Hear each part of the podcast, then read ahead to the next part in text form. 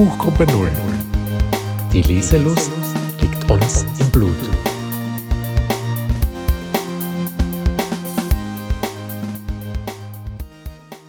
Buchgruppe 0 macht Bookcasts und die finden wir auf unserer Website buchgruppe0.ch und wir sind auch auf Twitter. Und ich kann berichten, wir haben mittlerweile über 100 Twitter-FollowerInnen. Sinn. Also es, es geht voran. Und wer sind wir? Ich bin Lisa und mache das gemeinsam mit meinem lieben Kollegen Jörg. Ich bin der Jörg. Du bist der Jörg? Kollegin Lisa. 50-50 Chance war das jetzt. Ja, jedenfalls, ich wollte gerne nochmal auf ein paar Dinge hinweisen, dass Ja, unser zehnter Bookcast ist. Ich, Ah. ich stelle dir gleich vor, Julia. Es ist unser zehnter Bookcast. Es geht jetzt nur um Jörg und mich. Ah, Ähm, und ist natürlich Highlight. Genau, wir haben Lesezeichen. Man kann uns auch verlinken auf Twitter mit Team Jörg oder Team Lisa oder heute Team Julia, weil wir haben ja einen Gast, die Julia, Genau. meine Schwester. Und das bringt uns zum ersten Problem, weil uns wird manchmal gesagt, dass wir sehr ähnlich klingen und das ist für einen Podcast natürlich denkbar ungünstig. Ja, das stimmt. Und, und Lisa, ich wollte dich vorher nicht unterbrechen, aber ich wollte nur sagen, ich bin nicht Jörg, ich bin Julia. Aber danke, dass du mich noch vorgestellt hast. Ja. Genau. eben. Also nur wir zwei, das wird ja wirklich ein bisschen mühsam dann. Äh, deshalb brauchen wir ja immer eine dritte Person, damit das einigermaßen erträglich ist. Für die Glaubst du- Zuhörer, Zuseher und auch für uns.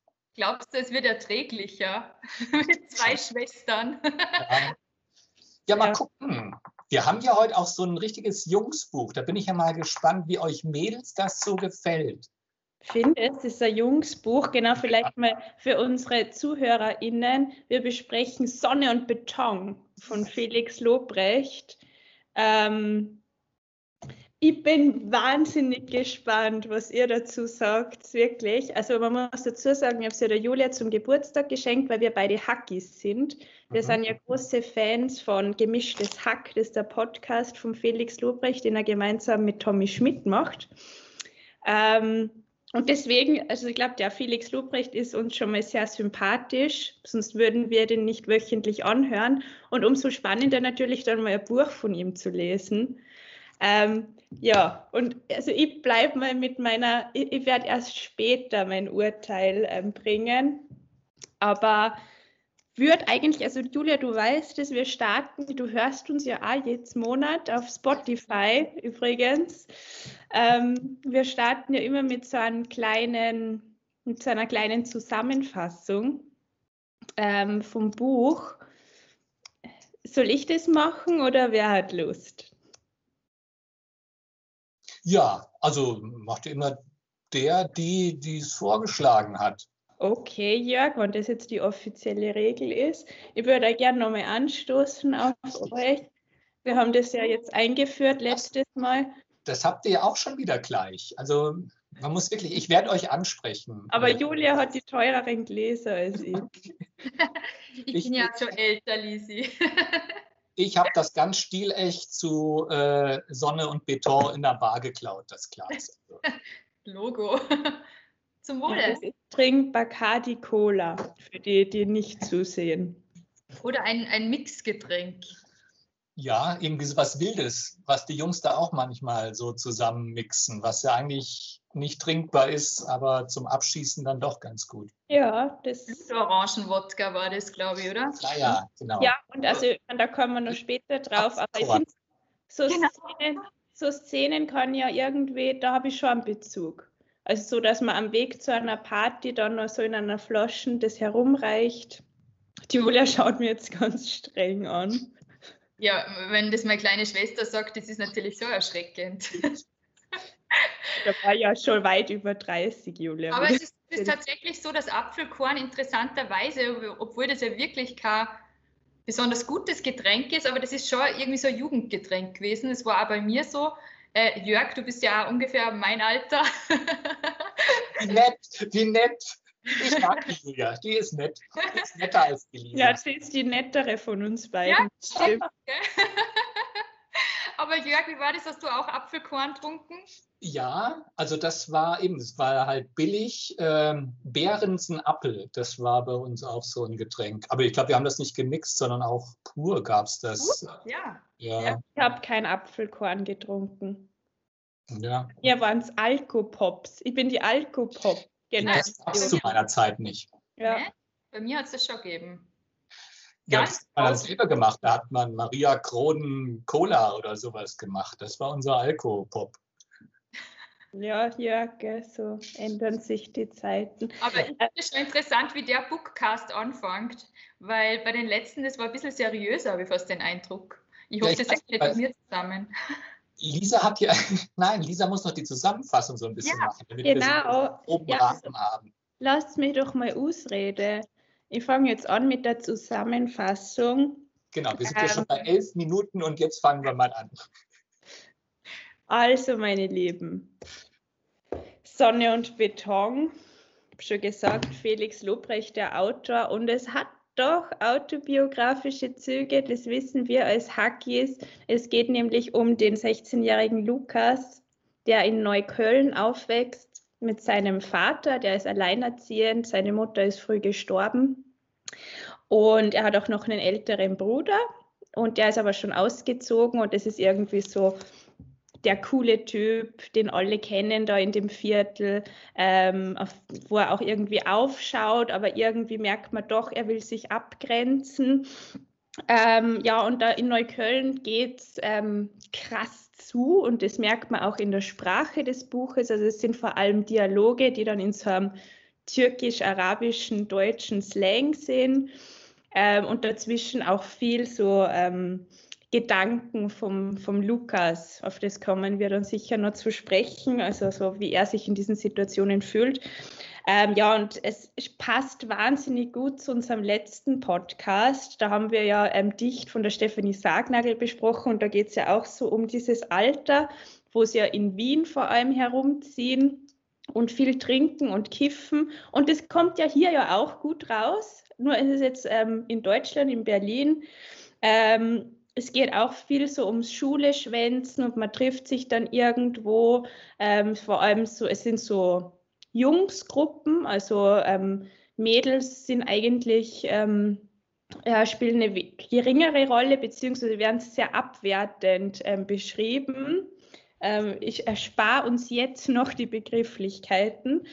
Ähm, und ja, die ziehen da durch, durch die Stadt und sind dann auch oft verwickelt in Schlägereien. Also es geht wirklich arg zu und ich vermute, das wollte er doch auch rüberbringen in dem Buch, wie es da auch abgehen kann. Also wirklich schlimme Schlägereien. Ähm, ich glaube, wichtige Personen sind noch sein Freund Gino. Ähm, Julius ist da auch dabei, aber zudem hat er eher so ein ambivalentes Verhältnis. Das ist auch eher so einer, der dann oft nochmal so reinhaut und ähm, alles noch schlimmer macht. Und dann gibt es noch den Sanchez, oder wie sagt man, Julia? Du hast es, glaube ich. Sanchez, er ist Kubaner und er ist neu an der Schule. Ähm, genau, und die in diesem Kreis ähm, bauen da halt viel Mist und so der größte Mist im Buch ist dann die Idee, dass man neu ähm, gespendete PCs für die Schule, dass die geklaut werden. Und sie schließen sich dann zusammen. Der Hauptgrund ist vor allem, dass sie gern mal wieder coole Klamotten hätten und einfach Kohle wollen. Und die machen das dann auch wirklich. Also sie brechen in der Schule ein. So viel kann ich verraten. Sie schaffen es auch, dann zumindest einen Teil davon mit einem Supermarktwagen dann ähm, durch die Stadt ähm, zu manövrieren.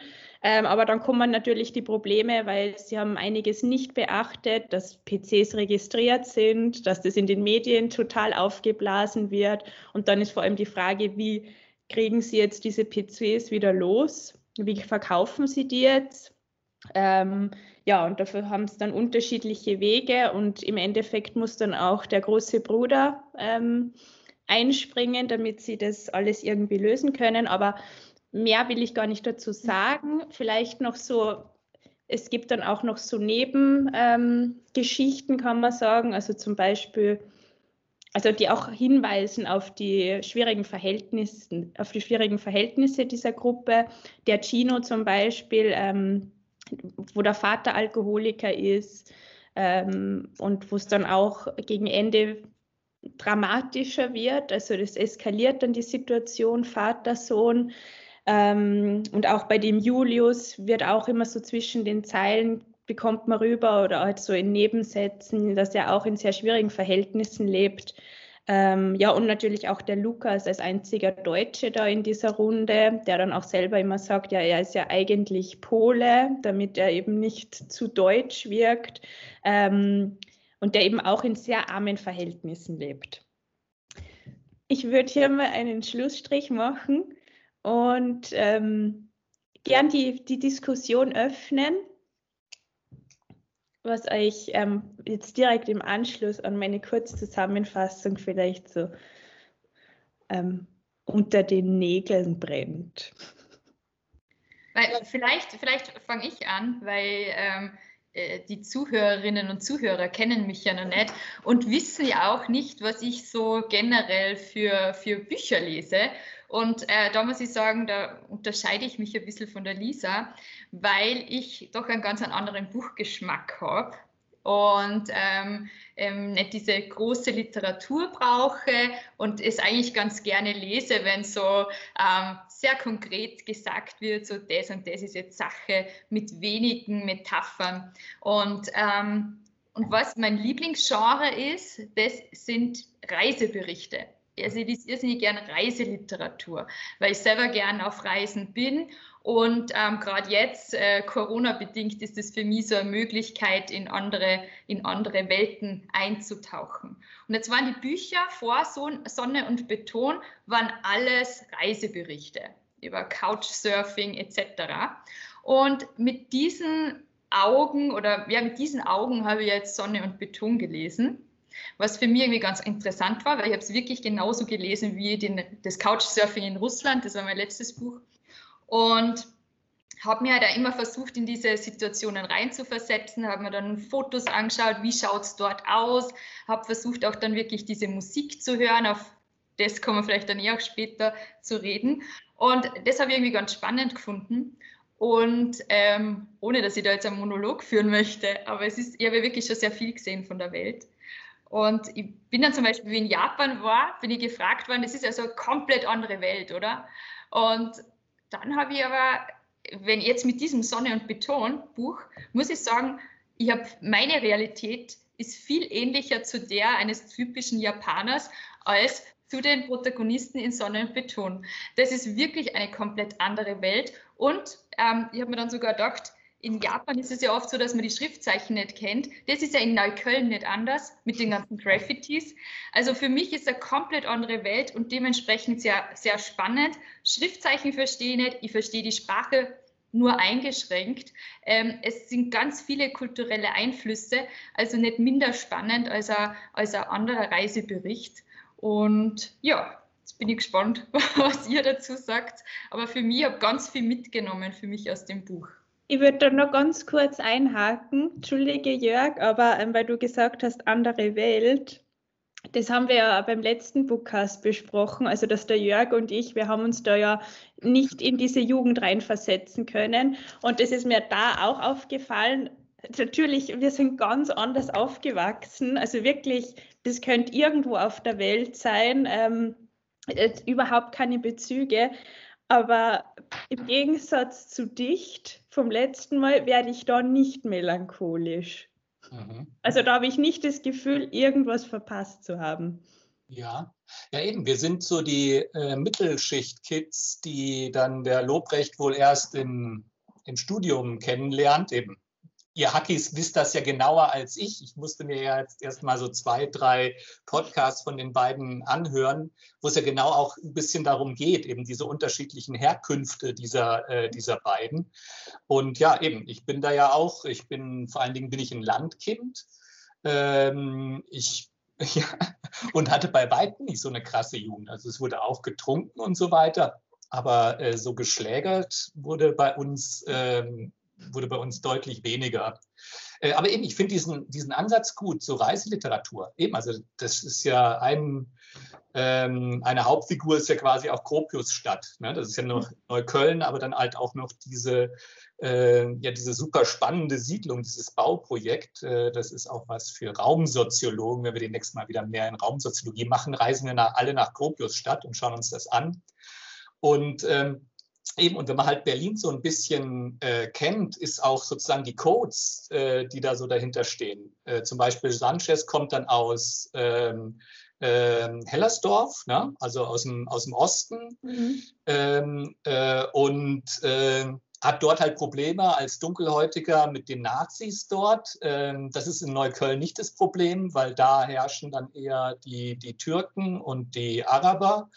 Ähm, und der Marco, der Bruder, ist jetzt inzwischen raus aus Neukölln, ist in Moabit. Das ist jetzt aber auch nicht der, der tolle Westen, sondern das ist dann auch eher so Arbeiterviertel. Ähm, und dann gibt es noch, eben, wir, sind eigentlich bei Nebenfiguren, und dann gibt es eben von der Karin, der Freundin vom, mhm. ähm, vom, vom Mattes, vom Vater, ähm, ich weiß gar nicht, wo die jetzt herkommen, Marienfelde oder sowas, glaube ich. Auf alle Fälle hat sie ja das Problem, dass ihr Sohn, der Fabian, dann irgendwie in Neukölln umsteigen muss zum Gymnasium und dann dort abgezogen wird. Und äh, da sieht man wirklich, was das für ganz unterschiedliche ähm, Milieus und Orte sind, die da ähm, eben Berlin bietet. Und wo wir jetzt halt hier sind, ist tatsächlich Neukölln. Und äh, äh, genau, also das ist quasi der, der gesamte Hintergrund. Bin froh über die geografische Einordnung. Ja, wir müssen unbedingt mal nach Berlin reisen. Also ja. weil, äh, wenn äh, Lisa mir dann mal Wien zeigt, ihr Wien, zeige ich mein Berlin. Also ich, ich bin es nicht mein Berlin, aber ich kenne mich halt so ein kleines bisschen in Berlin aus. Ähm, und ja, es ist schon hart. Und eben, also diese Härte äh, ist schon, finde ich, enorm. Du sagst eben nicht melancholisch. Ich war ja auch nicht so melancholisch bei mhm. der äh, Stefanie Sargnagel. Äh, es ist hier schon noch mal heftiger. Ich weiß jetzt auch nicht, deshalb sagte ich vorhin auch so Jungsbuch. Es geht halt auch schon viel um diese, diese Rolle finden in so einem Milieu, die halt sehr, ähm, oder das Milieu, das sehr krass ist und wo es immer darum geht, irgendwie guckst du richtig oder guckst du mich schief an, äh, eben dann auch die unterschiedlichen Gruppen und Gangs, denen man irgendwie sich so ein bisschen ähm, anverwandelt und denen nacheifert, aber trotzdem dann auch auf Distanz geht. Ähm, und ja, und wie schwer es dann halt eigentlich dann auch für jemanden ist wie den Lukas, der zwar nicht so, so ein Uncooler ist, also er kommt der eigentlich ganz gut auch da so zurecht und ist halt in seiner Gruppe auch anerkannt. Aber er ist ja schon auch ein Sensibelchen. Er ist ja von dieser Gruppe der vier derjenige, der halt auch nochmal nachdenkt, der die meisten Skrupel hat und der die Computer am liebsten gleich irgendwie in den Kanal schmeißen will, um das endlich hinter sich zu bekommen und die nicht groß verticken will. Ja, und er, diese Vernunft, die er da irgendwie versucht rüberzukommen, versucht in diesem Buch, also also, ach nee, warum zu Julius? Der macht dann immer wieder Scheiße. Und da würde ich dann direkt einen Kritikpunkt von mir ansprechen. Ähm, also ich, mein, ich finde es schwierig, Kritik zu äußern, muss ich gleich vorweg sagen, weil ich ein Hacki bin und weil ich den Felix Lobrecht sehr sehr mag. Auch, ich finde ihn sehr lustig, auch in seiner Rolle als Comedian. Du hast Aber, ja nur Angst, dass er den Podcast hört und dass er uns durch den Kopf zieht. Aber ich, muss, ich muss echt sagen, gerade diese Szenen, wo er so selber, also wo, so die, wo diese Gedanken kommen, die waren mir ehrlich gesagt literarisch zu wenig. Also, Lise, das, das sehe ich vielleicht, das sehe ich jetzt ganz anders. Weil, weil aus meiner Sicht ist es schon so, ähm, der, der lebt halt in einer Welt mit absoluten mit einer absoluten Perspektivenlosigkeit. Ja, also das ist schon mal eine ganz schwierige Situation. Und er hinterfragt Situationen, aber nur kurzfristig. Kurzfristig, wie das gesamte Handeln dieser Jungs ist. Die müssen nicht längerfristig über Folgen nachdenken, weil es, da geht es einfach darum, den nächsten Tag zu überstehen. Jeder mhm. Tag ist eine, ist eine neue Herausforderung. Und, und diese, dieses Reflektieren vom Lukas ist dementsprechend auch meistens immer nur so ein kurzer Moment. und dann ein Beugen der, der Peer Group. Ja. Und insofern, Das für, mich ist es, für mich ist es sehr authentisch, dass der nicht länger grübelt und dass der nicht mehr in Details geht, weil das ganze Leben so geprägt ist. Das, das, das, ja, okay, aber ich glaube, bei mir ist es mehr so dieses ähm, Dicht aus, aus Schriftstellerperspektive, dass es mir oft ein bisschen zu platt ist. Also ich habe ein Beispiel, das finde ich, ist wirklich die schlechteste Szene im Buch, ähm, wo sie gerade einbrechen in dem, ähm, in dem Schulgebäude und sein Handy ist ja kaputt, deswegen hat er das Handy von seinem Kollegen. Und dann ist die Stelle, warum ist da ein Tag von Julius? Hä? Ach krass, vergessen. Das ist ja das Handy von Julius. Mein Akku war doch leer. Und das ist aus meiner Sicht so, ähm, ah ja, das, ich glaube, ich muss das jetzt nur irgendwie erklären, diese Situation. Und deswegen schreibe ich das jetzt so rein. Aber es, also Jörg, weißt du, was ich meine? Worauf, ja. Ja, also Ja. eben, ich kann dich da, glaube ich, ein bisschen unterstützen, weil also die Szene ähm, ist ja auch wahnsinnig entscheidend. Also da werden nämlich die zwei Fährten noch gele äh, gelegt, die ganz am Ende sozusagen die Eskalation und den Endpunkt dann ja so bringen. Nämlich genau in dieser Situation mit dem äh, Handy, wo er die Nachrichten eben äh, für Julius bekommt, sieht er, dass sein bester Kumpel Gino ähm, eigentlich mit ihm gar nicht mehr so viel zu tun hat und er weiß gar nicht mehr so viel mit ihm, dass Julius viel enger jetzt mit ihm ist äh, und offensichtlich Julius mehr weiß, was bei Gino im Moment abläuft. Und dann äh, kommt eben auch Denise vor, die wir vorher auch dann schon mal kennengelernt haben, weil es irgendwie eine, eine, äh, eine Frau, die der oder ein Mädchen, die der Cem, ein Türke, der am Anfang eine Rolle spielt, ähm, also ein Auge auf die geworfen hat. Und die scheint ja jetzt irgendwie mit Julius zusammen zu sein. Also da merkt man irgendwie, da werden in dieser einen Szene werden diese beiden sehr, also und eben, man sieht sofort, wenn man Denise liest, äh, aha, das wird nochmal irgendwie zu einem Konflikt kommen und mit Gino, aha, er weiß vieles nicht, was da jetzt passiert. Und das finde ich halt auch dramaturgisch, ähm, finde ich es dann, äh, also ich finde das nicht, nicht schlecht, das ist halt einfach sehr durchsichtig und äh, eben sehr offensichtlich. Ich finde halt, dass er am Ende dann halt sehr schnell alles auflöst. Ja. Also während zum Beispiel gerade diese Szene, die mir eigentlich ganz gut gefallen hat, also dieses Kapitel des Schuleinbruchs, sehr genau beschrieben wird. Also da wird ja über mehrere Seiten der Schlüssel und dann sind sie dort und dann müssen sie in den Keller und dann suchen sie es noch und dann, wie schaffen sie es über den Zaun wieder zurück? Während dann auf wenigen Seiten am Ende abgehandelt wird, was mit Gino und seinem Vater äh, und dieser wahnsinnigen Eskalation ist und dann auch auf zwei Seiten, ähm, wie dann Jem und Julius äh, zusammentreffen und Denise die Schlampe da ähm, ja. quasi, um, um die sich dann da gestritten wird. Äh, das fand ich sozusagen irgendwie von der Ökonomie der, des Erzählens, also da, als ob er dann nicht einfach nochmal mehr Zeit gehabt äh, hätte. Aber eben zu dem, zu dem anderen Punkt mit den, den Reflexionen, das sehe ich dann eher so wie Julia. Also da muss gar nicht so viel kommen. Ähm, es, äh, es gibt zwei, drei Absätze, äh, die dann enden, ja, er, er, tat mir leid oder sie tat mir leid. Das ist einmal mit dem Taxifahrer, wo Julius wieder austickt und total drüber äh, irgendwie ihm äh, Reizgas ins Gesicht sprüht. Da ist er eben derjenige, der dann nochmal das Gefühl hat, ja, das war jetzt aber wirklich wieder scheiße. Mhm. Oder auch ähm, als hat die, die Karin, die Freundin seines Vaters, sich ihm mal so ein bisschen annähert, da merkte, ah ja, ich bin ja sehr äh, schroff immer zu ihr gewesen. Und äh, also da hat er dann immer, aber eben, es wird nicht besonders ausgeführt, sondern es bleibt dann irgendwie so, ja, das, ich nähere mich jetzt an und ich sehe, ah, denen geht es auch nicht so gut oder äh, tut mir leid. Aber eben, er kann das eigentlich nicht vertieft äh, ja. sozusagen analysieren. Aber das ist klar, tatsächlich auch, glaube ich, nicht in seiner Welt.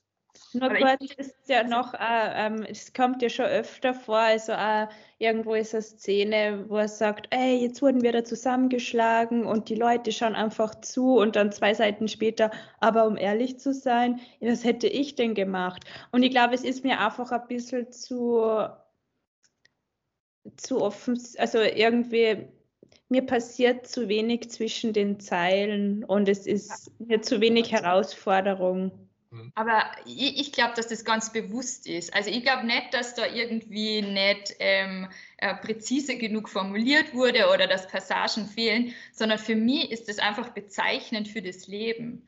Und da werden keine Zusammenhänge ähm, gefunden zwischen, es wird nur von einem Mädel gesprochen, von dieser Denise. Normalerweise würde man da schalten, könnte es vielleicht die gleiche sein. Aber na, warum? Weil es überschlagen sich die Ereignisse. Man denkt nicht über Konsequenzen des Handelns nach. Zudem sind die eingekifft trinken extrem viel Alkohol. Also das, äh, für mich ist das schon ähm, irgendwie sehr, wie soll ich sagen, bezeichnend für das Buch. Und eine Szene am Anfang ist ja auch, wo der James sich dann nimmer an die Schlägerei erinnern kann. Wo er sagt, ha, wenn wir jetzt nicht gesprochen ja. hätten, ich hätte es wieder ganz vergessen. Und der hätte aber den anderen Typen da fast tot geprügelt. Ja. Und das finde ich aber ein ganz ein wesentliches Element, weil es ist ein vor sich hin vegetieren, äh, totale Resignation ähm, nimmer nachdenken. Das ist, das ist für mich irgendwie voll ähm, bezeichnend für das Buch. Eben zwei Sachen. Also wenn ich direkt darauf, also eben, ich finde es nämlich auch stimmig, weil es eben nicht diese äh, äh, innere Stimme ist, die dann die ganze Zeit sozusagen alles erklärt, sondern es läuft wirklich ganz stark über die Handlung, die Situation und die Figurenzeichnung. Und das ist was, was ich mir notiert habe. Also es ist klar, dass das jetzt verfilmt wird. Es wird nämlich tatsächlich verfilmt, wie ich ja. in der Recherche äh, gefunden habe. Es ist wirklich sehr filmmäßig. Äh, sozusagen wirklich auf der Handlungsebene, äh, die vorantreibt. Ich glaube aber nicht, was du gesagt hast, Julia, dass es jetzt so wahnsinnig perspektivlos ist und Resignation, sondern eben, das ist einfach das Milieu, in dem die äh, leben und äh, sozusagen, ja, sie kommen ja damit schon auch zu, äh, zurecht. Also sie haben ihre Sprache, äh, um damit äh, umzugehen und natürlich müssen sich irgendwie äh, ähm, sozusagen rauskämpfen auf, aus ihren familiären Situationen. Aber zum Beispiel, ähm, also da ist er ja schon reflektiert, wenn er eben Marco, seinen Bruder, als, als Vorbild da so hat. Äh, und das ist, ich suche ja immer den, den Satz des Buches und für mich ist das ganz klar äh, diese Passage, wo er da ähm, beschreibt, ähm, sein Verhältnis zu, ähm, zu Marco. Ich gucke ihn an, keine Ahnung, ob ich so sein will wie er oder nicht, irgendwie beides. Ist bestimmt geil, hier wie Herkules durch die Gegend zu laufen und vor niemandem Angst haben zu müssen. Aber dieser ganze Stress, den wir hatten, bis es soweit war, also sich in, in, im, äh, im Milieu, in seiner Gruppe sozusagen diesen Status zu erarbeiten. Und Marco, der sich dann auch aufpumpt und trainiert, während Lukas ja irgendwie so ein Hänfling offensichtlich ist, so ein dünner Junger, ähm, äh, sozusagen da, da sieht er ja schon, es sind Alternativen und ja, will ich dahin. Er hat es ja auch jetzt geschafft, aber so richtig raus ist ja äh, Marco auch nicht, wie wir dann sehen im Verlauf des Buches. Also von daher, er hat ja schon irgendwie Entwicklungsperspektiven und ich finde es schon, also es ist nicht melancholisch, aber ich habe eigentlich alle vier Jungs wahnsinnig gern in ihrer ähm, in ihrem Alltag da äh, ähm, wie sie da halt irgendwie versuchen zurechtzukommen mit der. Mit der ich habe da nur einen Punkt, den ich gerne nur ergänzen würde, weil mir das jetzt also ein bisschen vorkommt, Julia, dass du meinst, das ist ein literarisches Stilmittel, dass er es genauso schreibt und ich glaube, du überschätzt den Autor. Also ich bin mir ehrlich gesagt. Ich habe halt kein anderes Mittel, aber das ist okay, ja, das passt also ich glaube, es, es, ist nicht bewusst ähm, so geschrieben, wie wenn Jugendliche sie Gedanken fassen. Also ich glaube, das müssen also, wir ihn jetzt selber fragen, gell? Also nochmal, ich glaube, es ist wirklich fast, es ist fast ein Drehbuch. Auch äh, eben die ja. vier Jungs, wo der wirklich jeder eine ganz klare Charakterzeichnung hat. Eben der Gino, der Zurückhaltende, der eben die, die Probleme zu Hause hat, äh, der sich dann aber auch beweisen will und natürlich beim Einbruch mitmachen will, wo er dann nicht dabei ist, weil er eben seine, äh, seinen Trouble zu Hause hat. Dann das Großmaul äh, Julius, der ein bisschen dumm ist, irgendwie immer so ein bisschen trüber und halt auch ein krasser Assi. Äh, der aber, also das, das finde ich fast noch das Interessanteste, der ja aber dann durchaus sich um den Gino kümmert, wie auch immer, ja, aber ja. sozusagen ja da auch ein guter Freund äh, ist, während Lukas dann mehr mit sich selber beschäftigt ähm, ist. Und eben ja, Lukas sowieso an ihm sind wir ja sowieso am nächsten dran. Und Sanchez ist natürlich auch eine super Figur. Also dieser, der so selbstbewusst daherkommt, ja auch sofort quasi so die, die, den, als Leader dieser kleinen Gruppe irgendwie dann so auftritt. Ähm, und halt, ja, also wie er halt damit umgeht, dass er ähm, äh, der Neger ist, der von den Nazis in Hellersdorf irgendwie angemacht wird. Äh, und als er halt in die neue Klasse kommt und die auch schon wieder sagen, ah, der Nigger, nee, ich bin ein Caribbean Boy, ich komme aus Kuba. Also einfach selbstbewusst damit äh, ähm, mit umgehen kann, ja auch. Aber trotzdem, ähm, Stichwort Charakterzeichnungen, ich, ich, weiß auch nicht, warum. Ja, eindimensional natürlich. Genau, danke. Ich finde auch, mir sind die Charakterzeichnungen viel zu unscharf. Also es ist wirklich, wie du, es ist eindimensional. Ähm, ich finde, man kommt überhaupt nicht nah ran an die Figuren, aber ich glaube auch, dass es als Film wird super sein. Also ich kann es mir als Film sehr gut vorstellen ja, weil es ja auch schon wie geschrieben ist, wie so ein Drehbuch. Ähm, und ich glaube auch, dass es, also ich habe das Hörbuch nicht, ich habe nur reingehört ins Hörbuch, aber ich habe schon gehört von einem Kollegen, dass das wohl auch ähm, sehr gut ist. Ich glaube, wahrscheinlich wird mir die Geschichte, und das wäre dann wirklich eine Ausnahme, gelesen vom Autor besser gefallen, obwohl ich sonst nie Hörbücher höre. Aber erstens mal, weil ich ihn schon kenne aus dem Podcast und weil er natürlich die Sprache auch gut rüberbringen kann. Wenn ich das jetzt liest, das ist wie wenn man Schweizerdeutsch zum ersten Mal liest. Ja, also das, also das fiel mir auch enorm schwer, also weil das ja auch überhaupt nicht mit den Dings und Ja da mittendrin und dann musste ich tatsächlich andere Sachen nachschlagen. Ich jetzt zum Beispiel gelernt, dass Schüsch irgendwie türkisch ist für Aha, also irgendwie äh, Überraschung, was da kommt. Ich hatte das noch nie irgendwie mitbekommen. Äh, darf ich was ergänzen zu Lisas Ausführung zu den Charakteren? Ich habe einfach komplett andere Erwartungen, weil meine Erwartungen sind nicht, dass ich die Charaktere jetzt kenne, sondern für mich sind es ja austauschbare Persönlichkeiten. Und ich glaube, diese, diese vier Jungs sollen ja für ganz viele für, für viele Burschen stehen, die da in Neukölln leben. Und dementsprechend ist für mich nicht erforderlich, dass ich mehr über die Persönlichkeit kenne, weil äh, ganz viel wichtiger ist, was verbindet alle für mich. Also das ist für mich viel wichtiger. Und was ist das? Das sind zum Beispiel desolate Familienverhältnisse. Bis auf den Chino wachsen alle nur bei einem Elternteil auf, kommen aus wirklich schwierigen Verhältnissen. Julius wächst sogar ohne Eltern auf. Gino hat Vater und Mutter und da ist der Vater eigentlich nur negativ präsent, weil er Alkoholiker ist.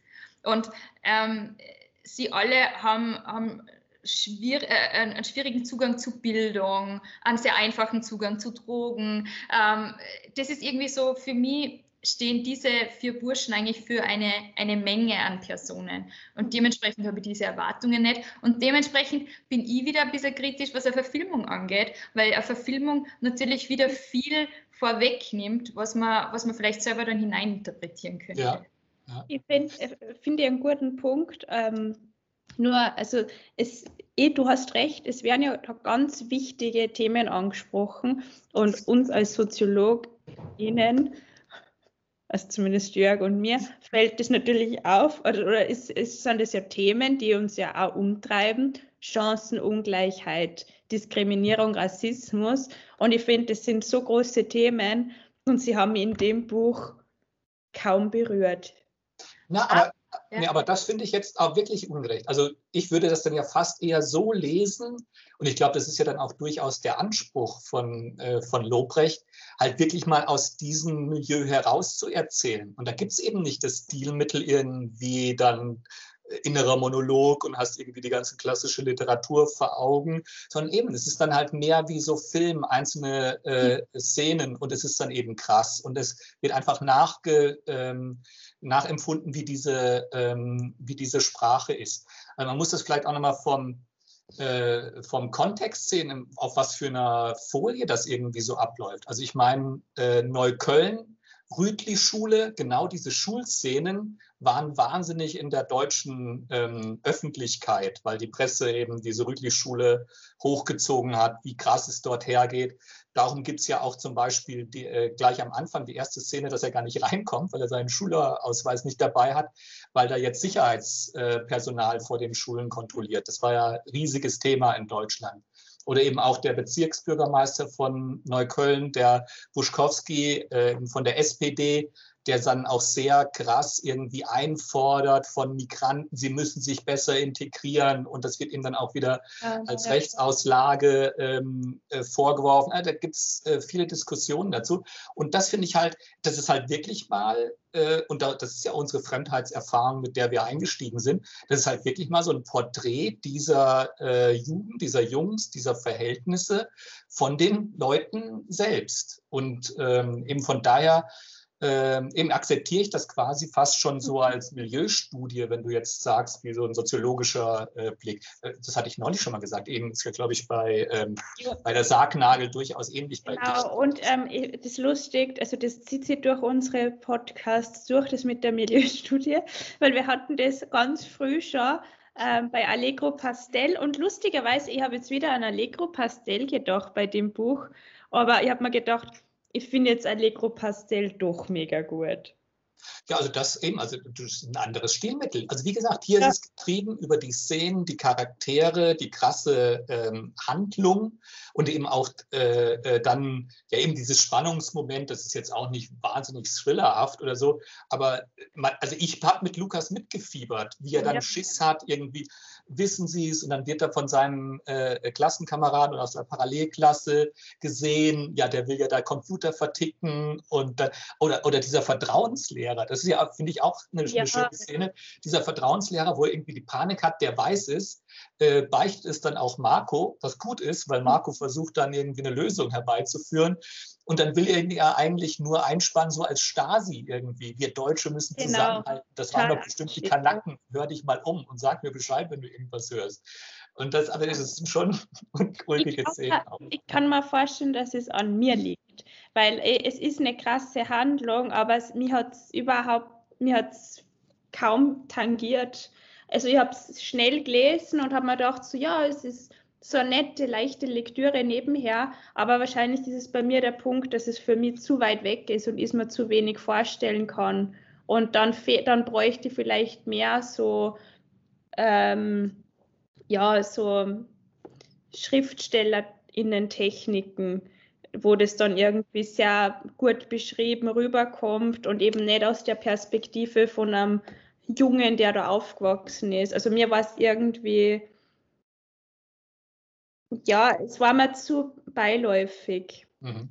Lisa, schau, ich habe ja vorher gesagt, dass ich das so ein bisschen wie ein Reisebericht Sonnenbeton gelesen habe. Und was, hab, und was ist beim Reisebericht? Da werden so die Erlebnisse ähm, erklärt, aber das macht irgendwie total äh, oder schafft Neugierde auf das Land.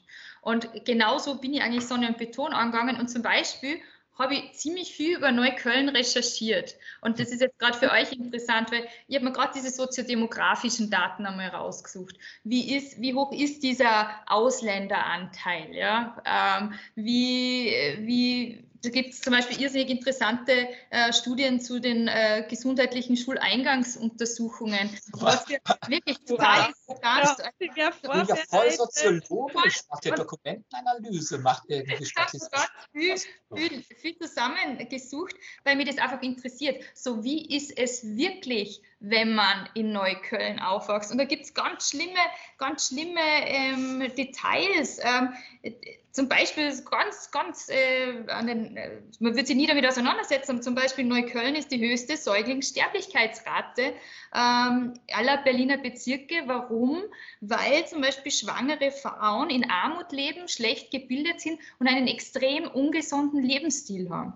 Und das sind so Details, die finde ich immer sehr interessant, also natürlich erschreckend, aber sehr interessant, um mir ein bisschen reinzufühlen in diese Gegend. Und das mache ich genauso, wenn ich zum Beispiel über Pakistan ein Buch lese. Und was ich nämlich auch noch ergänzen möchte, was nämlich auch dazu passt, und ich wollte es mal eigentlich aufheben, aber ich habe so eine Art Selbstversuch gemacht.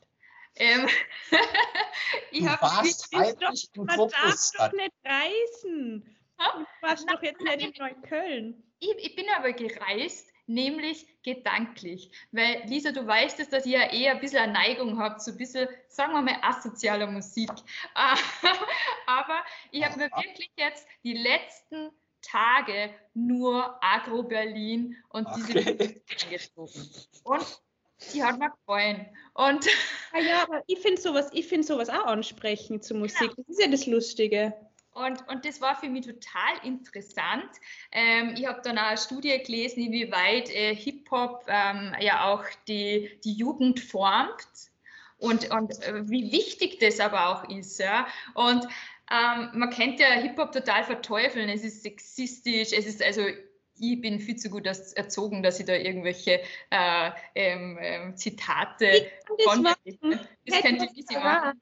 Und zwar, ich cruise täglich durch mein Ghetto, immer auf der Suche nach Ghetto-Hose, wo ich auch bin. Ich inhaliere gelben Rauch, nichts geht über Fett rumhängen im MV.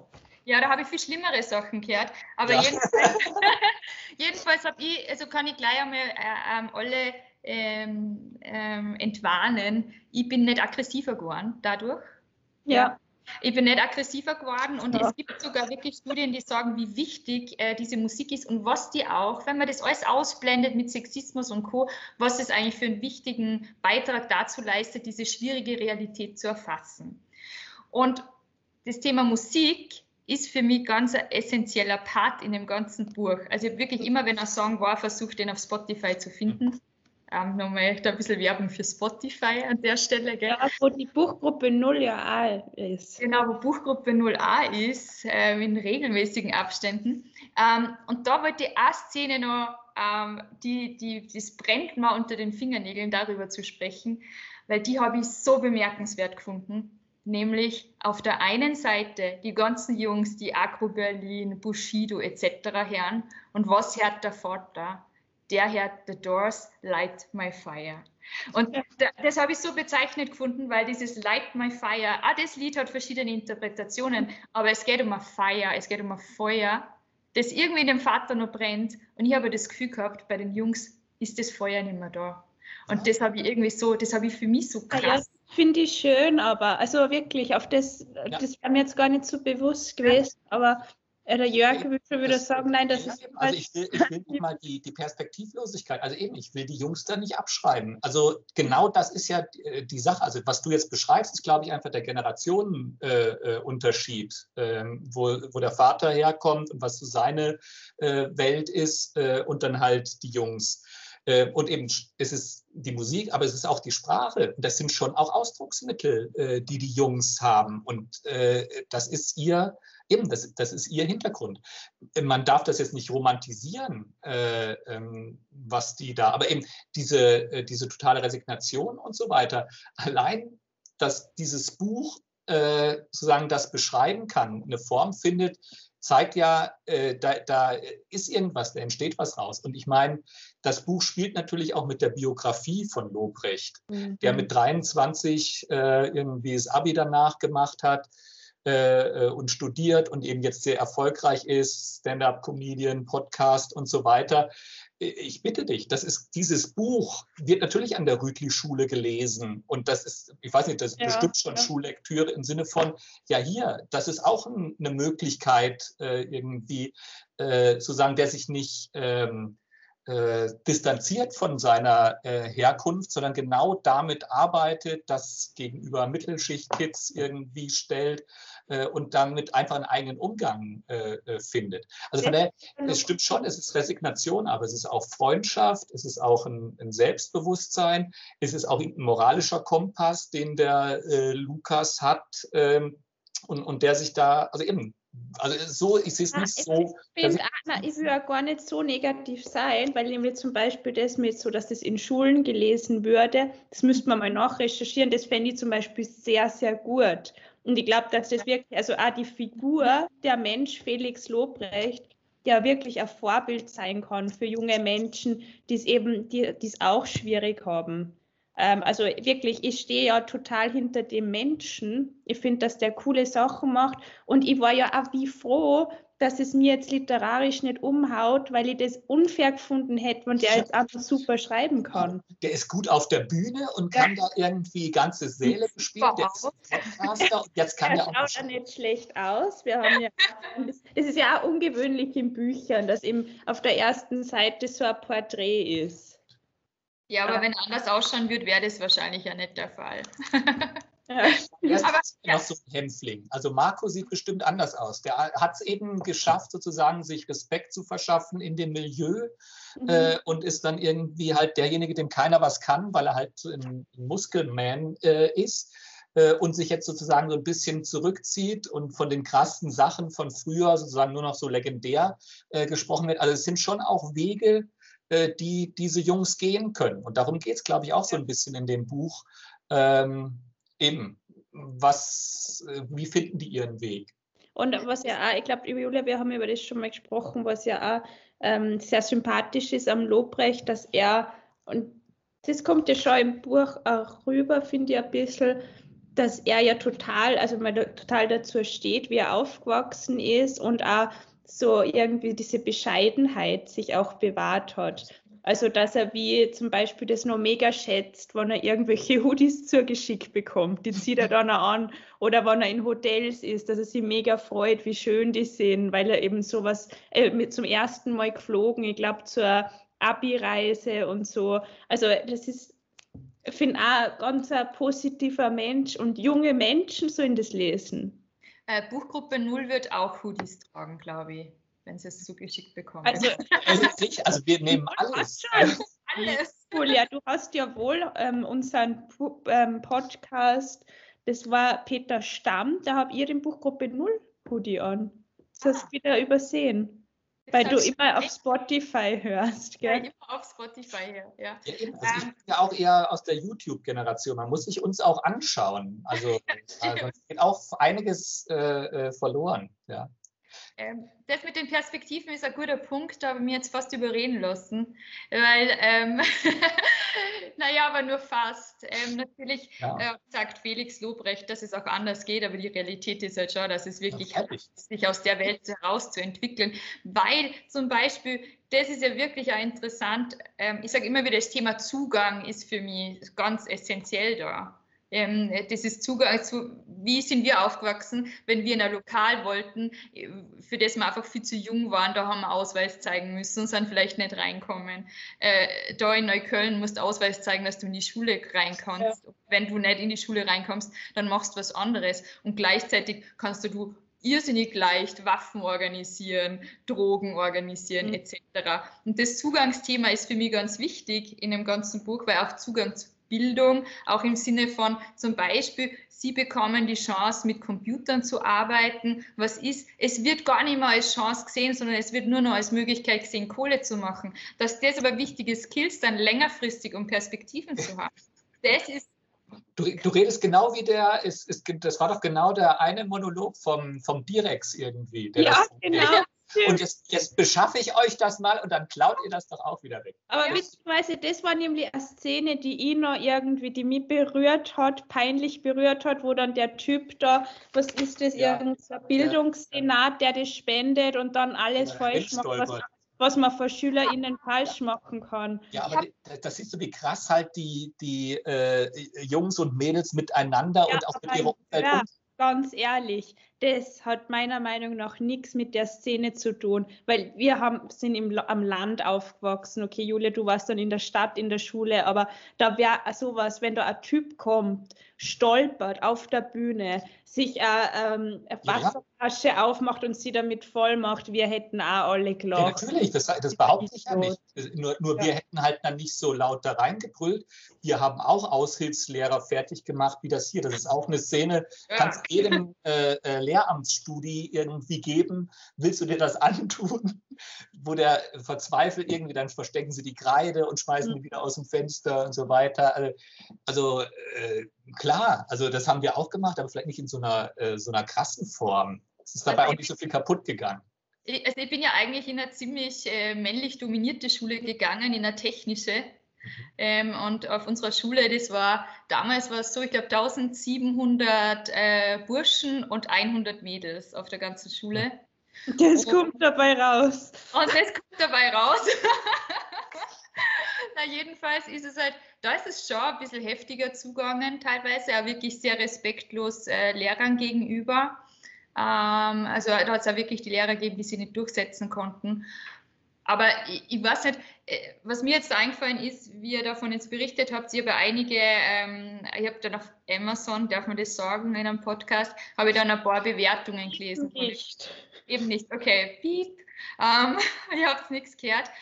Und was ich total interessant gefunden habe, hat es Leute gegeben, ähm, die haben geschrieben, ähm, ah ja, so, Felix ist ein super Comedian und das Buch ist auch echt voll der Brüller.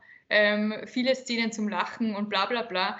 Und ich habe nicht einmal lachen können. Ich habe es irrsinnig. Äh, ja, ich glaube, ich, eben, wenn man, ich glaube, äh, die Erwartung war, äh, also wenn man ihn halt wahrscheinlich als Comedian kennt, also ich habe mir jetzt halt mal was angeguckt, ich kannte ihn vorher nicht so eben dann über, über gemischtes Hack, äh, hat man vielleicht da wirklich was anderes ähm, erwartet. Das ist schon tatsächlich dieser ernsthafte Ton und das ist vielleicht dann auch wiederum eine Kritik, die ich so habe, dass er nicht so genau weiß, wo er ist. Also ich hätte fast lieber diese Geschichte mit den Jungs, die ernst genug ist, äh, die aber halt auch ihre komischen Slapstick-Geschichten äh, hat. Also wie lächerlich das halt eigentlich ist, wie sie dann den Bruch machen. Und also er hat sein Handy nicht aufgeladen, kann deshalb nicht leuchten und so weiter. Solche Geschichten. Also, das, also Lachen, es ist jetzt nicht ein Brüller, aber es hat schon überspitzte äh, Szenen ähm, drin. Und das, also wenn er das durchgezogen hätte, meine Kritik ist, dass er dann eben manchmal dann zu sehr in so eine Milieustudie reingeht. Also zum Beispiel halt diese äh, diese Szene mit der Mutter von, von Gino, den er, die er dann trifft und sie kaufen billige Pizza und er hat jetzt Geld und kauft eine teurere Pizza. Das ist schon fast zu, ähm, zu trüber, um irgendwas ja. zu beschreiben. Oder es gibt auch so diese eine Szene, wo sie auch dann unten im Lagerraum sind und überall Bücher und dann ist wie so ein Essay-Einschub. Äh, ja, eigentlich ähm, äh, Berliner Senat gibt jedem Kind äh, irgendwie, äh, oder nee, die müssen die Bücher selber kaufen damit sie eben halt auch gewertschätzt werden. Aber natürlich diejenigen, die soziale Hilfe beziehen, bekommen sie weiterhin. Das heißt, man outet sich automatisch irgendwie und in der Schule beziehen alle halt irgendwie die Bücher, weil sie ja, nicht genug Geld haben. Ja das, das, stimmt, das stimmt ja alles, aber das müsste er halt dann darstellen und das stellt er an anderer Stelle ja auch gut dar, solche ähm, äh, solche eben sozialen Situationen. Aber da beschreibt er das plötzlich unheimlich deutlich. Und das finde ich halt auch, dass man da sieht, es ist halt jetzt nicht eine große Literatur, sondern ich hätte es halt wirklich besser gefunden, es geht dieser Film, der es da ist, mit den Szenen, mit den Jungs, äh, irgendwie, das wird konsequent durchgezogen. Äh, und eben, dann ist es keine große Literatur, aber es wäre meiner Meinung nach irgendwie insgesamt dann stimmiger. Was, ich habe auch was, was ich ergänzen Ich muss da kurz Bezug nehmen, ähm, weil, also das ist aber so typisch, Julia, dass dann die Leute genau das reinschreiben, was sie sich erwarten, oder? Ja. Also das kennt man so, oh, das ist ein lustiger Typ, oder es war genauso wie beim Film Joker, oh, der war überhaupt nicht lustig, weil da war keine Action. Also so Dinge, das kennt man ja von bestimmten Leuten, aber ich finde auch, dass er, ich glaube, er hätte es manchmal gewollt, dass es so ein bisschen ja. humoristisch wird. Es gibt zum Beispiel die Szene, wo er schreibt, ähm, sie sind dann bei irgendeinem Typen daheim und sie sollen sie doch alle die Schuhe ausziehen. Mhm. Und das hat er im Podcast auch schon oft gebraucht, nur ist es da lustig. Im Podcast kann er das so erzählen, ähm, ja, wie, wie, lustig oder wie komisch das ist. Man geht zu irgendwelchen Assis heim und dann sagen sie jetzt aber mal schön Schuhe ausziehen. Und so über Sprechen kann er das super gut vermitteln. Und im Buch ist es so eine, eine Stelle, wo man eigentlich nur drüber liest und ich habe mir, hab mir ja. erinnert, weil ich kenne es von ihm. Aber da, das nutzt er zum Beispiel, um die, die, äh, die Jungs zu beschreiben. Sanchez sagt, ich ziehe doch hier nicht die Schuhe aus bei dem Assi und dann kommt Gino und Gino zieht sich die Schuhe aus. Also das ist auch dann, also er hat das schon drauf, das dann irgendwie halt auch zu verwenden zur, zur Charakterzeichnung. Also dann verteidige ich ihn jetzt ein bisschen. Ja, ja. Aber Na, ich finde ihn ja auch, ich finde es ja auch gut, dass mir das Buch jetzt literarisch nicht umgeschmissen hat. Ich kann es ja nochmal sagen. Und ich glaube wirklich, es ist ein gutes Jugendbuch.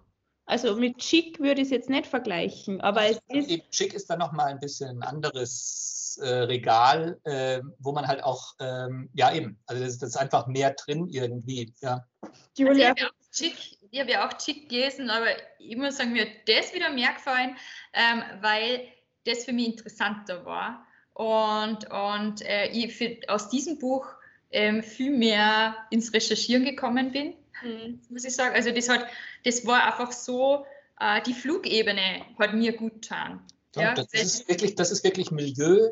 Chick Genau. ist wirklich Road Movie, Genau. das hat ja auch fast so ein Ja, bisschen. Chic, also ich finde mit Chic kann man es, also aus meiner Sicht nicht vergleichen, weil Herrendorf einfach ein wahnsinnig guter Schriftsteller war und einfach also dieses Melancholische in allen seinen Büchern drin hat und nämlich dieses, wo man noch mehr in den Text reinarbeiten kann. Und ich vermute jetzt mal, also da will ich lesen, eine Buchbesprechung von SchülerInnen, wie sie das Buch beschreiben. Das wird, da wird jetzt nicht viel Interpretationsleistung nö- das- vonnöten sein. Ich möchte aber noch ganz gern was sagen zu den letzten, zu den Genau. letzten Seiten. Bitte, bitte, bitte, ich zeige schon auf Ich mach mal, genau, ich äh, mache mal meine Hand hoch, damit das nicht verloren geht. Also, was ich sagen wollte, ist es, ich glaube, dass da merkt, dass sich Felix Lobrecht und, und wenn es nicht so ist, er sich jetzt wahrscheinlich total abhauen drüber. Aber ich glaube, dass er sich mehr Gedanken gemacht hat, als wir glauben. Weil wir, wir haben erkannt, oder? Das kennen wir jetzt so, das ist also eines der Resümees, das wir jetzt aus unserer Besprechung ziehen können. Wir haben erkannt, dass es eigentlich sehr oberflächlich anfängt, der Detaillierungsgrad, und auf den letzten Seiten nehmen Details zu. Also ihr habt ja fast das Gefühl, Ja, es werden, schau, es werden gewisse Sachen noch schnell reingebracht, oder? Und auf das wird noch eingegangen und auf das wird noch eingegangen. Äh, Dinge, die vorher so vor sich hingetümpelt sind, da wird auf einmal drauf eingegangen. Allerdings, jetzt stellt, versetzt euch einmal selber in diese Situation. Ihr brecht ein in eine Schule, was ihr hoffentlich nicht gemacht habt, im Speziellen die Die Lisa. Uni. Ähm, Der Uni ein. Ihr brecht ein in eine Schule. Das, da ist man aufgeregt. Da ist man natürlich, also vermute ich, dass man da aufgeregt Genau ist. so ist. Ähm, da nimmt man viel mehr wahr. Das Gehirn arbeitet ganz, ganz anders. Man knüpft vielleicht ganz andere Zusammenhänge. Man sieht ganz andere Details und dementsprechend passt es für mich.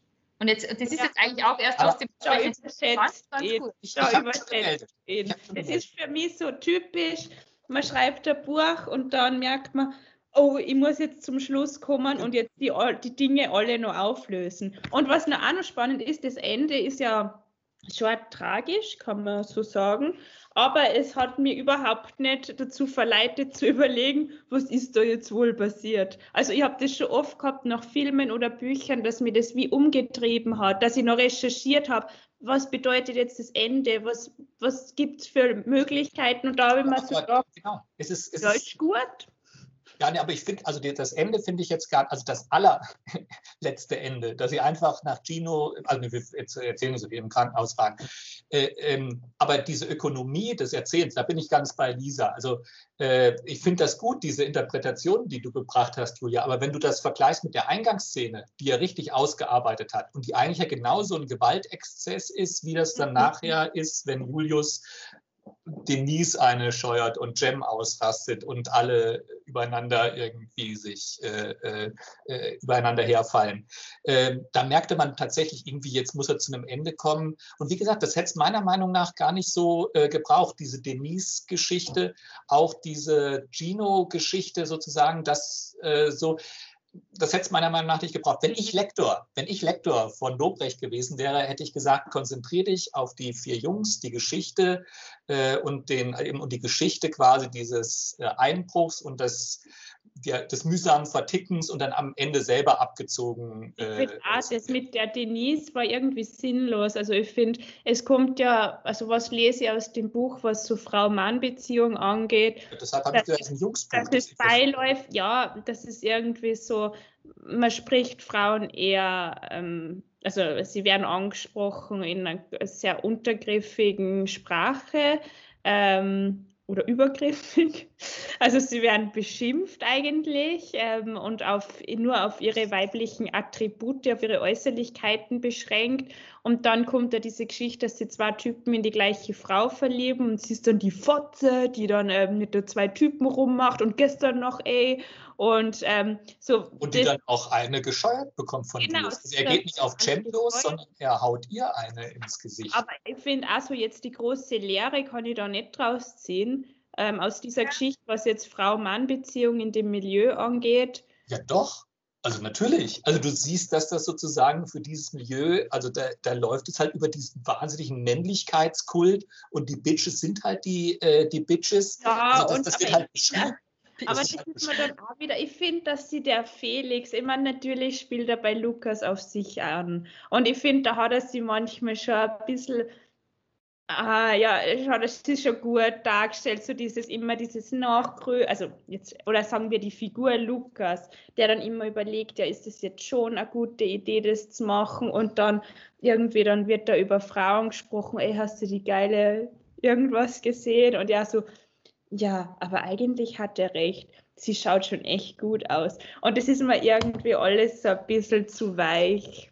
Oder ja, das ist Ja, genau diese Figur. Das ist voll stimmig irgendwie mit dem äh, eher zurückhaltenden, sensiblen Lukas. Also das passt für mich schon. Also ich, ich würde sogar, ich würde behaupten, also Lisa, wenn du das, dieses, diese Mann-Frau-Beziehung suchst, glaube ich, ähm, ich glaube gar nicht, dass das so, ein, also nicht persönlich suchst, sondern in dem Buch suchst.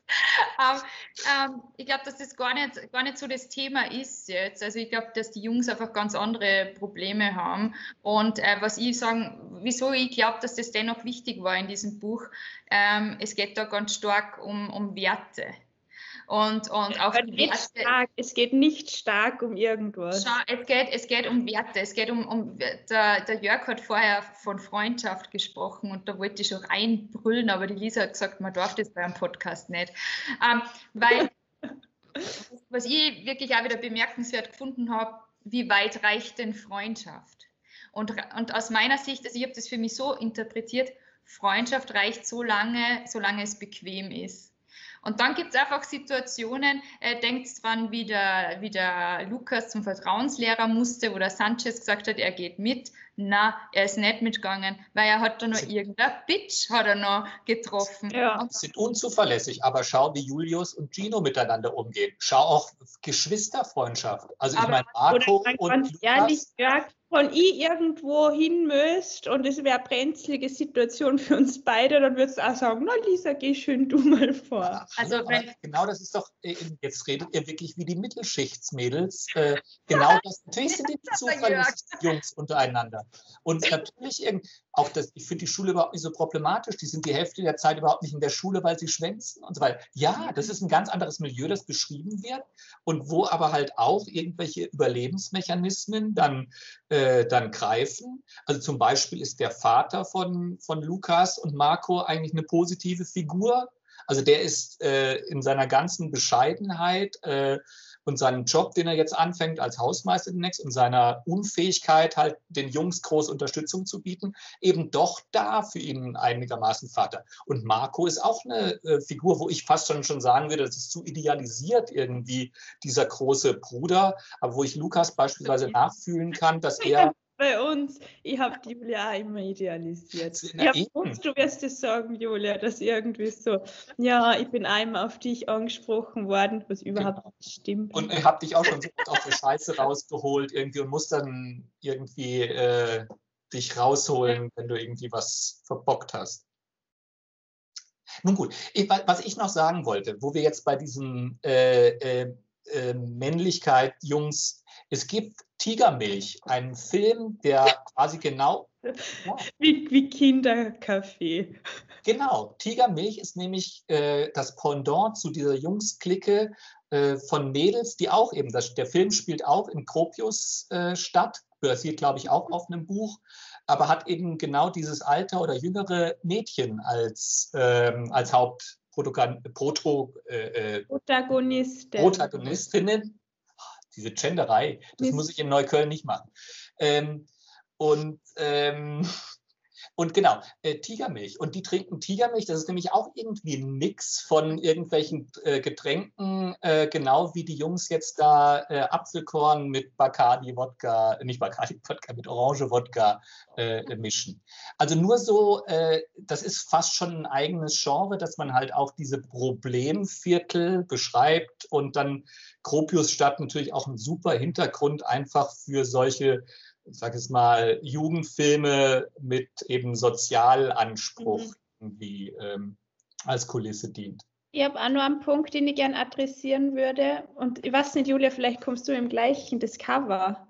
Na, darf ich vorher noch bitte, bevor wir aufs Cover gehen, ich möchte unbedingt neuen Bezug nehmen auf die letzten Seiten, weil das möchte ich so einfach, einfach nicht stehen lassen. Und da, ist, da ist er schwach. Julia, das kannst du nicht mehr recht. Ja, echt. Und vor allem dieser Abschnitt am Ende, ähm, na, catcht dich nicht. Bitte, eine, ein letztes Statement dazu und dann können wir uns die Grafik anschauen. Ähm, was ich sagen wollte, ihr habt davon gesprochen, ähm, ihr habt davon gesprochen, braucht es diese Geschichte mit Chino, braucht es noch. Da möchte ich zwei Dinge ergänzen. Das erste ist ähm, Freundschaft Chino und Julius. Julius ist ja extrem verhaltensauffällig. Aus meiner Sicht ist es keine freundschaftliche Geste, sondern eine Erweiterung des eigenen Wahnsinns. Okay. Und, und Wirklich, es ist ah, wirklich ja, so. Okay. Aus meiner Sicht ist es ein narzisstisches Verhalten. Das ist ein Mensch, der möchte im Mittelpunkt stehen und der möchte, dass, dass der, der Gino genauso agiert, wie er das vielleicht machen würde. Und das ist dieser, diese Hilfestellung, die eigentlich ähm, aus meiner Sicht keiner freundschaftlichen Natur Das hätte ich da nicht rausgelesen. Julia, ich glaube, du interpretierst ein zu viel und ich habe ein bisschen Angst. Also, ich meine, irgendwie würde ich mir wünschen, dass der Lobrecht, dass der Lobrecht sich das anhört, aber ich habe Angst, dass er uns dann total verarscht. Egal. Aber noch einen letzten Satz bitte zum Schluss, äh, zum Abschluss des Buches.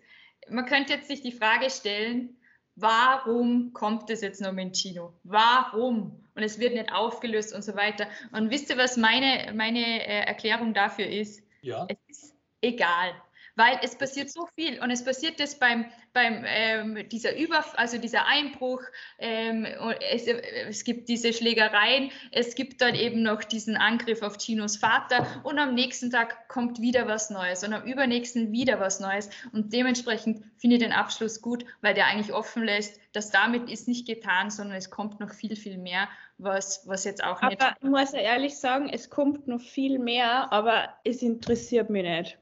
Aber es kommt bestimmt noch ein Buch. Also das Ende ist so offen, irgendwas das kommt dann noch. Das hast du letztes Mal auch gesagt, Jörg. Na, aber das ist, Entschuldigung, das ist jetzt natürlich nicht ganz ernst gemeint, aber das ist doch logisch, dass man sowas quasi erwartet, äh, wie so einen Erst, oder nicht erwartet, sondern dass das quasi automatisch angelegt ist. Es ist ein Erstling, es geht um die eigene Jugend und äh, es bleibt ja hier auch offen im Sinne von, ja, was ist jetzt mit Gino und wie arbeitet sich vielleicht Lukas weiter? Also es kann wenn das eine erfolgreiche Serie wäre, wären alle Stränge ja, ist quasi die nächste Staffel. Ja, ich habe noch zwei Punkte, die ich, ich gerne noch, Ich habe noch einen ganz möchte. wichtigen Punkt. Ja, aber jetzt kurz. Ja, ähm, wegen, raus aus dem Buch. Wegen Serie, wie man ja hier sagt. Ja. Ähm, was, glaube ich, noch cool ist, es wird ein Graphic Novel draus gemacht und das ah, wollte ich eigentlich dir schenken, Julia, aber das kommt erst im September. Und ich glaube, das könnte noch richtig cool sein. Mhm. Ähm, und generell wollte ich noch sagen, mir ist ja immer das Visuelle wichtig und es ist auch so ein Buch, wie ich es designen würde, wenn es meins ja. So ein bisschen Pop Art und das ist das höchste Haus, von dem alle runterspringen, die äh, so reserviert sind, wie Julia glaubt, dass dort alle sind. Es gibt das, das haben wir es gibt ja auch ein Video, das ähm, als Teaser fürs Buch und da ähm, ist nur so ein Stadtplan und da sagt er, ja, und da ist das Hochhaus, wo alle runterspringen. Also man ist auch ungewöhnlich für ein Buch, dass es da so einen YouTube-Teaser gibt. Können wir dann in die Show Notes stellen. Das ist für die jungen Leute, für die Kids, die wir ans Lesen bringen. Yo. Die ganzen Opfer da draußen, ne? Opfer, walla, walla. Aber was ich jetzt eigentlich, äh, nee, aber ich, ich bekomme jetzt ein bisschen aus dem Buch raus. Aber wenn ihr noch was zum Buch ich habt. Ich habe auch noch was abseits also Ich habe alles gesagt, das ist alles. Dann also kommt ich jetzt, würde sagen, so als Abschlussstatement, also ich glaube, Julia, die Julia hat es gut gefunden, weil sie gern Reiseberichte liest.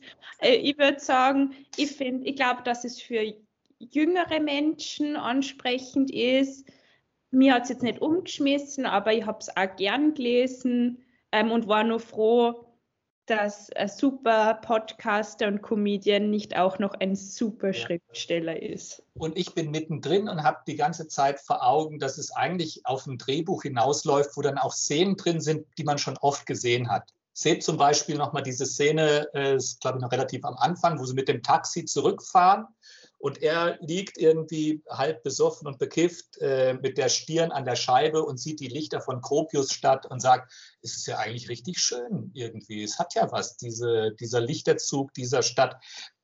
Das ist, da ist es sozusagen, ja, da siehst du, das ist keine große Literatur, sondern das sind Elemente irgendwie, die man schon mal gelesen oder, oder gesehen hat.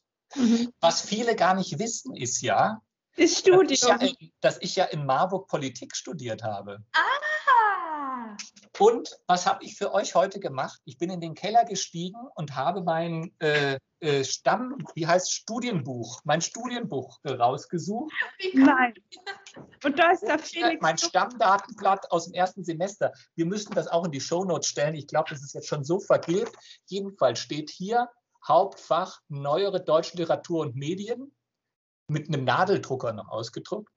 Äh, erstes Nebenfach Soziologie, zweites Nebenfach Politikwissenschaft.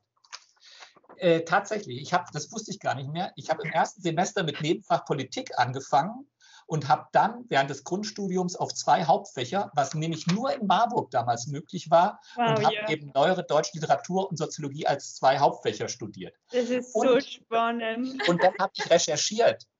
Und wie alt war der Lobrecht, als ich angefangen habe, Politik zu studieren? Vier. Er war vier Jahre alt. Ja, aber und, Jörg, jetzt und dann habe ich weiter recherchiert. Er studiert jetzt wegen ja. Corona in Marburg weiter. Ja, und ich habe und ich weiß noch, ich weiß genau, wo er jetzt ist, weil es genauso aussieht wie zu meiner Zeit.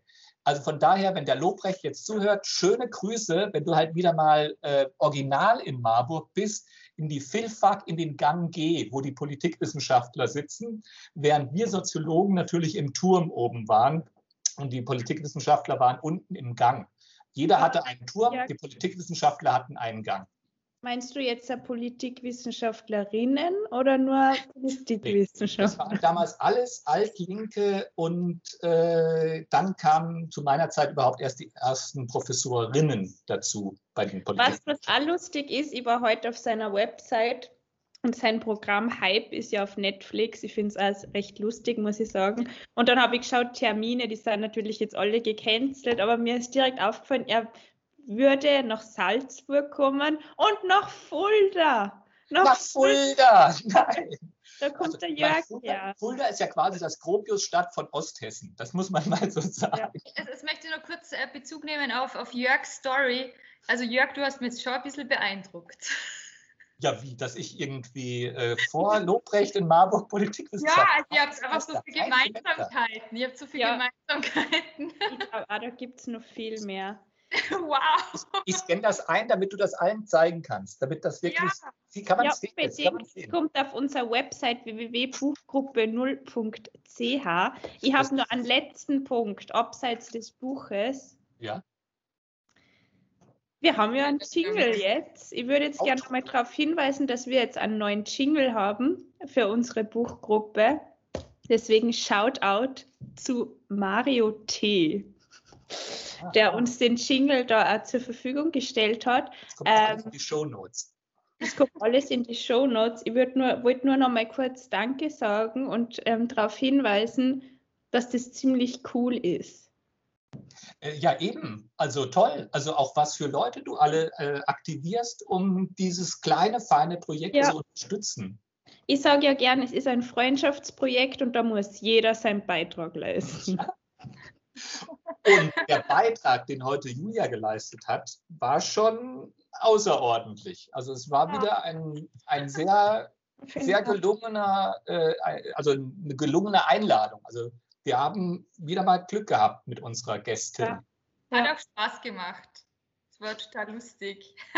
Und sehr gut recherchiert. Ja, so finde ich. Ja, ja, find ja, Eigentlich könntest du deine ganzen Rechercheunterlagen, Bilder äh, und was ich, wahrscheinlich bist du auch auf Google Earth die, die Straßen, Google Street lang gefahren in, in Neukölln.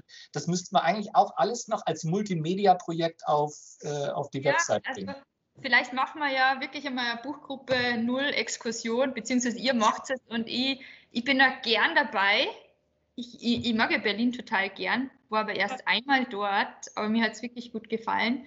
Und das ist der, ja, noch schon, immer. Eben, eben. Ja, wir gar gehen nicht so. Neukölln. Wir sind Ja? in Neukölln. Ja, genau. Und wir sind die Ersten, die verkloppt werden dort.